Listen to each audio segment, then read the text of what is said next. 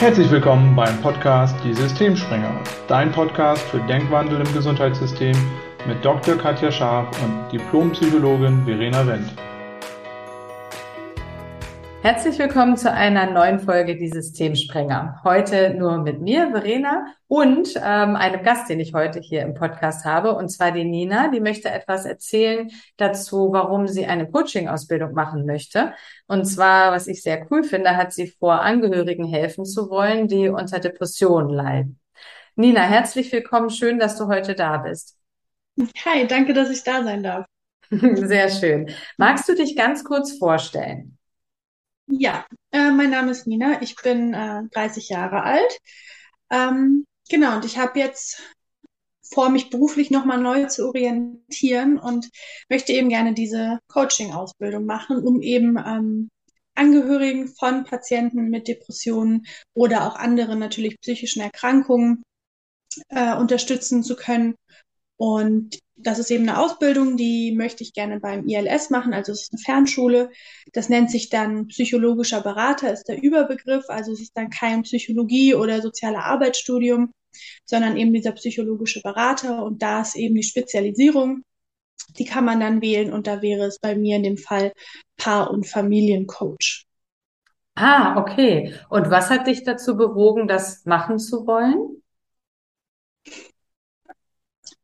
Wenn jemand erkrankt, dann betrifft es ja nie nur den Patient allein, sondern auch immer das soziale Umfeld, egal welche Art von Erkrankung jemand hat. Und da ist es oft so, dass bei allen ja, körperlichen Erkrankungen die Leute ganz genau wissen, was sie zu tun haben. Also eine Freundin von mir hat sich den Arm gebrochen ähm, vor ein paar Monaten und ich wusste, was zu tun ist. Die, sie kann kein Auto fahren. Wenn sie zum Arzt muss, dann könnte ich ihr meine Hilfe anbieten. Ähm, Vielleicht äh, brauchst du Hilfe beim Einkaufen, beim Kochen. Es ist so, so ganz pragmatische Dinge, die, die mir sofort klar waren und die wahrscheinlich auch den allermeisten anderen sofort klar sind, in mhm. welcher Art und Weise sie da jetzt eben Hilfe anbieten können.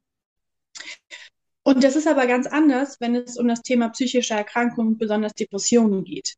Da dieses Thema wird von uns immer noch so totgeschwiegen, dass viele gar nicht wissen, was mache ich denn jetzt? Und sich dann vielleicht auch zurückziehen, was, glaube ich, das Schlimmste für, für die Betroffenen ist, wenn die Leute sich dann eben fernhalten und naja, und dann ist halt die Frage, was, was mache ich denn jetzt? Wie, wie kann ich denn da jetzt helfen? Wie, ähm, wie verhalte ich mich? Und da möchte ich eben eben helfen, damit Angehörige, die natürlich auch immer betroffen sind, wie ich gesagt habe, eben viel sicherer im Umgang werden.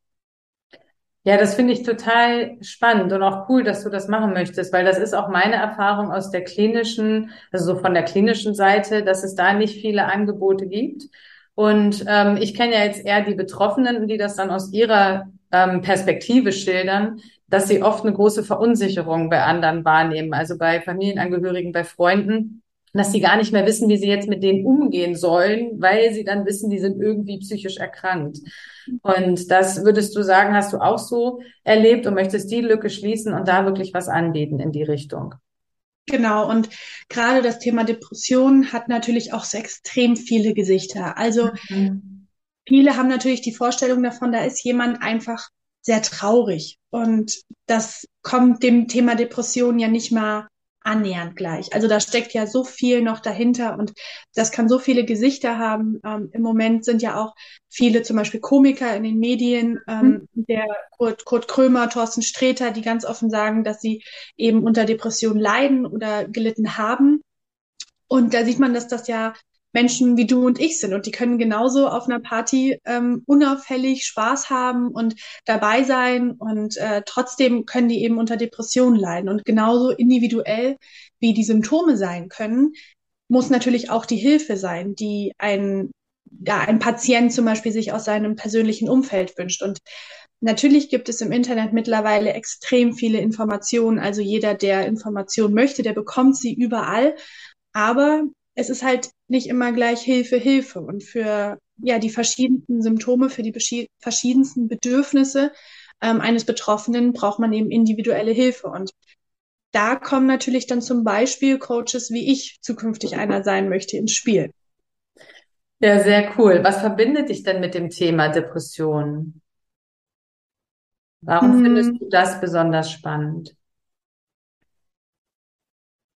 weil es eben so, so unberechenbar und ja, dadurch auch irgendwie faszinierend ist. Also auf eine ähm, medizinisch, therapeutisch, äh, psychologische Art und Weise. Ähm, und gerade auch, dass dieses Thema natürlich jetzt auch in den, in den Fokus gerät, auch viel natürlich in den sozialen Medien, wie ich gesagt habe, ähm, ja, kriegt es eben eine Aufmerksamkeit, die es auch einfach verdient, weil so viele Menschen betroffen sind. Mhm. Und äh, also andere Krankheiten, wo viele betroffen sind, wie zum Beispiel Krebs, da, kennen wir uns irgendwie mittlerweile gut aus und das macht uns irgendwie keine, keine Angst und Scheu mehr äh, in dem Sinne, sondern ja, und da muss einfach viel, viel mehr drüber gesprochen werden. Und ich sehe es natürlich auch äh, persönlich und in meinem Umfeld, dass Depressionen einfach ein großes Thema sind. Mhm. Ja, das ist ja auch mitunter ein Grund, warum wir diesen Podcast machen, weil wir über Themen aufklären wollen und sie mehr in die Öffentlichkeit bringen wollen. Ne? Was, was sind deine Erfahrungen mit, mit Coaching oder Psychotherapie bislang? Vor allem, dass es super schwer ist, einen Platz zu finden, vor allen Dingen für Psychotherapie. Ja. Weil, also Coaching muss ja in den allermeisten Fällen selbst übernommen werden. Also das bezahlen ja auch die Krankenkassen, die private teilweise, aber die gesetzlichen eben nicht. Und das ist dann natürlich ein finanzieller Aufwand, den viele Betroffene natürlich nicht leisten können. Und wenn man dann eben nach einem Therapieplatz sucht, äh, sowohl ambulant als auch stationär, dann ist es oft, oft ein langes, langes Suchen und sehr mhm. demotivierend Oft wartet man wochenlang schon auf Erstgespräche und äh, oder auf Therapieplätze. Teilweise ähm, sind die Anrufbeantworter von Therapeuten schon besprochen äh, mit, wenn sie kein Patient sind, dann äh, habe ich irgendwie in 2000 55 gefühlt den nächsten Platz. Und das ist natürlich super demotivierend, wenn man gerade Akuthilfe braucht. Und gerade bei Depressionen ist natürlich auch der, die Antriebslosigkeit ein großes Thema. Und wenn ich dann so oft eben die Enttäuschung habe, ist es schwierig, da am Ball zu bleiben. Mhm. Es lohnt sich. Es lohnt sich zu suchen, ähm, auch ehrlich zu sein, wenn man äh, vielleicht einen Therapieplatz bekommen könnte, aber mit dem Therapeuten stimmt, stimmt die Chemie einfach nicht. Und mhm. man sagt, das passt hier nicht, ich kann hier irgendwie nicht ehrlich sein, ich fühle mich vielleicht auch nicht ernst genommen, nicht wahrgenommen, dann, ähm, dann hilft auch der Therapieplatz nichts. Und da muss man doch sehr beharrlich sein und weiter suchen, so lange, bis man eben was gefunden hat, was, was passt. Und dann kann es aber auch äh, extrem gut sein. Also dann kann eine Therapie sehr, sehr hilfreich sein. Ähm, ich hatte ja am Anfang gesagt, dass ich mich beruflich gerade umorientiere. Und bevor ich wusste, dass ich diese Coaching-Ausbildung machen will, ähm, war ich völlig, völlig verloren und wusste gar nicht so richtig, wohin, wohin soll ich denn jetzt? Und genau da habe ich eben auch ein Coaching bekommen, ein Seminar zur, zur Orientierung und das hat mir extrem geholfen. Jetzt bin ich äh, sicher in, in meiner Entscheidung und konnte die Perspektiven, die ich habe, eben besprechen und das hat mir so nachhaltig und so gut geholfen, dass ich, ich bin da extrem dankbar für, dass ich diese Chance ergreifen konnte. Sonst wäre ich wahrscheinlich jetzt nicht hier und wir würden darüber nicht sprechen. Ja, ja, das stimmt. Und ähm, es gibt ja die Angebote da draußen, aber es ist für viele Menschen eben auch unheimlich schwer zu wissen, was gibt es eigentlich für Angebote, da überhaupt durchzusteigen. Ne? Es gibt ja eine Unzahl an Coaches äh, da draußen und eben auch viele therapeutische Angebote. Ähm, aber es ist, es ist auf der anderen Seite dann wieder schwer, jemanden zu finden, zum einen, was Psychotherapie betrifft, und auf der anderen Seite auch manchmal schwer einzuschätzen, welche Angebote sind jetzt für mich passend und die richtigen. Und deine Coaching-Ausbildung, die ist dann ein bisschen allgemeiner gehalten, wenn ich das richtig verstanden habe, ne? die du anstrebst. Ja, erstmal ein allgemeines, äh, was, was macht ein Coach, was ist überhaupt Coaching an sich, was unterscheidet ein Coach von einem Psychotherapeuten. Mhm. Ähm, genau, das ist der erste Teil und dann wird das eben spezialisiert auf äh, das Thema Paare und Familien. Ah ja, okay. Und was sind deiner Meinung nach denn die Dinge, die ein Angehöriger eines depressiven Menschen tun könnte, die hilfreich sind oder die nicht hilfreich sind? Was würdest du sagen? Also gute Hilfe ist ja immer meiner Meinung nach Hilfe, die stattfindet. Also, mhm. Also dass überhaupt jemand sagt, Mensch, da ist was, da möchte, da möchte ich irgendwie was tun, da möchte ich hilfreich sein. Und das können wir uns, glaube ich, als Gesellschaft auch alle mal auf die Fahne schreiben, ein bisschen aufmerksam zu sein in unserem Umfeld. Ähm, natürlich mit uns selbst, aber auch mit unseren Mitmenschen und ähm, Dinge anzusprechen auch. Oft hat man ja so ein, dieses Bauchgefühl, Mhm. worauf wir verlernt haben zu hören. Ähm, wenn man so sagt, oh, irgendwie habe ich das Gefühl, da stimmt was nicht. Mhm. Da ist irgendwie was anders und ähm, das dann eben auch anzusprechen und eben nicht wegzuschauen. Und dann ist es natürlich wichtig, dass man, dass man es ernst nimmt, wenn sich jemand auch öffnet und sagt, ja, mir, mir geht's da nicht gut und ähm, ich, ich fühle mich nicht, ich weiß nicht, was ich tun soll. Ähm, das ernst nehmen, die Bedürfnisse beachten, aber auch ehrlich sein. Also wenn man sieht, dass jemand zum Beispiel ähm, in, in einer Wohnung lebt, die ähm, wo er es einfach nicht mehr schafft, Ordnung und Sauberkeit zu halten, ist es, glaube ich, nicht der richtige Weg zu sagen, Mensch, äh, ja, das ist schon alles in Ordnung so, äh, Mhm. sondern zu sagen, nee, ich glaube, hier läuft was grundlegend anders, als, ähm, als das für, für jemanden natürlich auch gut wäre, um sich wohlzufühlen, zum Beispiel in seinem Zuhause. Und genau, und da muss man, darf man nicht wegschauen. Und wenn man dann eben gut informiert ist, ähm, ob man zum Beispiel erstmal, wie ich schon gesagt habe, googelt oder ob man sich in Beratungsstellen Hilfe holt, ähm, bei zum Beispiel auch äh, Psychotherapeuten oder Coaches oder Pro Familia ähm, oder diese äh, Hilfetelefone, da gibt's ja viele Angebote, ähm, dann ist, glaube ich, schon ein erster guter Schritt getan. Mhm. Äh, wichtig ist aber auch, dass man als Angehöriger, und das ist mir besonders in, ähm, ja, in meiner zukünftigen Coachingarbeit auch so wichtig, dass man sich selbst nicht verliert Mhm. dass man selbst mit seinen Ängsten, die natürlich und Unsicherheiten, die damit einhergehen, nicht alleine bleibt.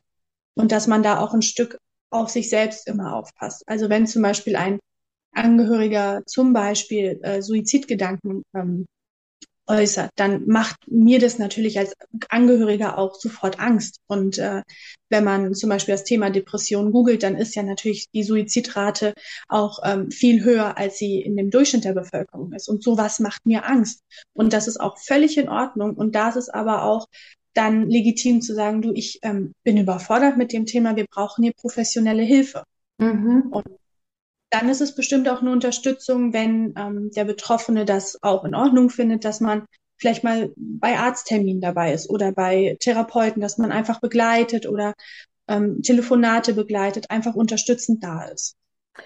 Genau, das heißt, wenn ich das so zusammenfasse, wenn ich es richtig verstanden habe, ist so dein Plädoyer, dass man nicht wegschaut, ähm, also dass man, wenn man merkt, jemand hat Probleme, dass man das anspricht, weil letztlich das Wegschauen ja auch als Desinteresse wahrgenommen werden kann und jemand, der ohnehin schon zum Beispiel unter Depressionen leidet, sich dann vielleicht sehr alleingelassen fühlt, also dass man schon hinschaut und guckt und es auch anspricht aber dann eben auch schaut, wie kann man helfen. Und manchmal kann man selber als Angehöriger nicht so viel machen, ähm, weil die Ebene ja auch schwierig ist, als Angehöriger sich dann auch professionelle Hilfe zu suchen und sich zu trauen, sich Unterstützung ins Boot zu holen, egal ob jetzt durch einen Arzt, einen Therapeuten oder eben einen Coach.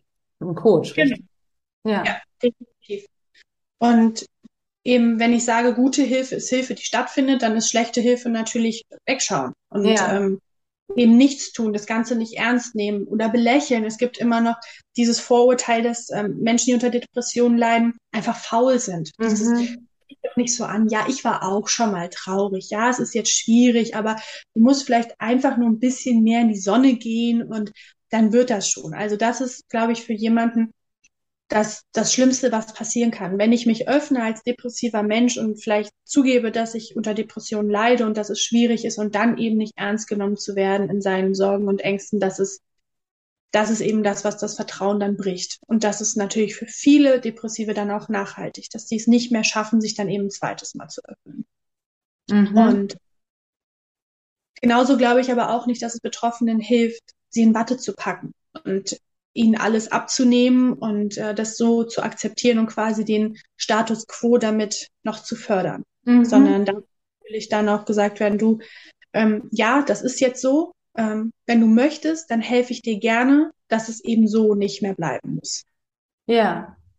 Ja. Das finde ich ist auch nochmal ein ganz wichtiger Punkt, weil das Ansprechen von Dingen, die gerade, sage ich jetzt mal, nicht gut funktionieren, können ja auch so ein Wake-up-Call sein, sage ich mal. Weil manchmal ist man ja selber so in seinem eigenen, äh, also schmort man so in seinem eigenen Saft vor sich hin, dass man es vielleicht auch gar nicht so wahrnimmt, wie, wie es tatsächlich ist. Und wenn dann jemand von außen kommt und sagt, du, ich sehe hier, wenn ich bei dir in die Wohnung komme zum Beispiel, also es wirkt so, dass du gerade nicht irgendwie glücklich bist mit deinem Leben. Was ist denn los? Lass uns mal drüber sprechen. In dem Moment kann das ja auch eine unheimliche Wirkung auf den anderen haben, weil er dann zum einen selber merkt, okay, vielleicht ist hier wirklich irgendwas nicht in Ordnung und es nimmt jemand von außen wahr, sodass das eine große Hilfestellung sein kann. Erfordert aber auch, dass ich den Mut habe, dann manchmal auch Dinge anzusprechen, die mir auffallen, ne, bei jemand anderen, die vielleicht, äh, wo es dem vielleicht nicht gut gibt, gut geht. Ja. ja. Und das, das ist nicht einfach. Das äh, genau. macht nee, ist auch nicht das macht Angst und das ist natürlich auch, viele sehen vielleicht auch ihre Freundschaft oder die Beziehung mhm. zu den Menschen, ja, wenn man das erstmal so offen anspricht.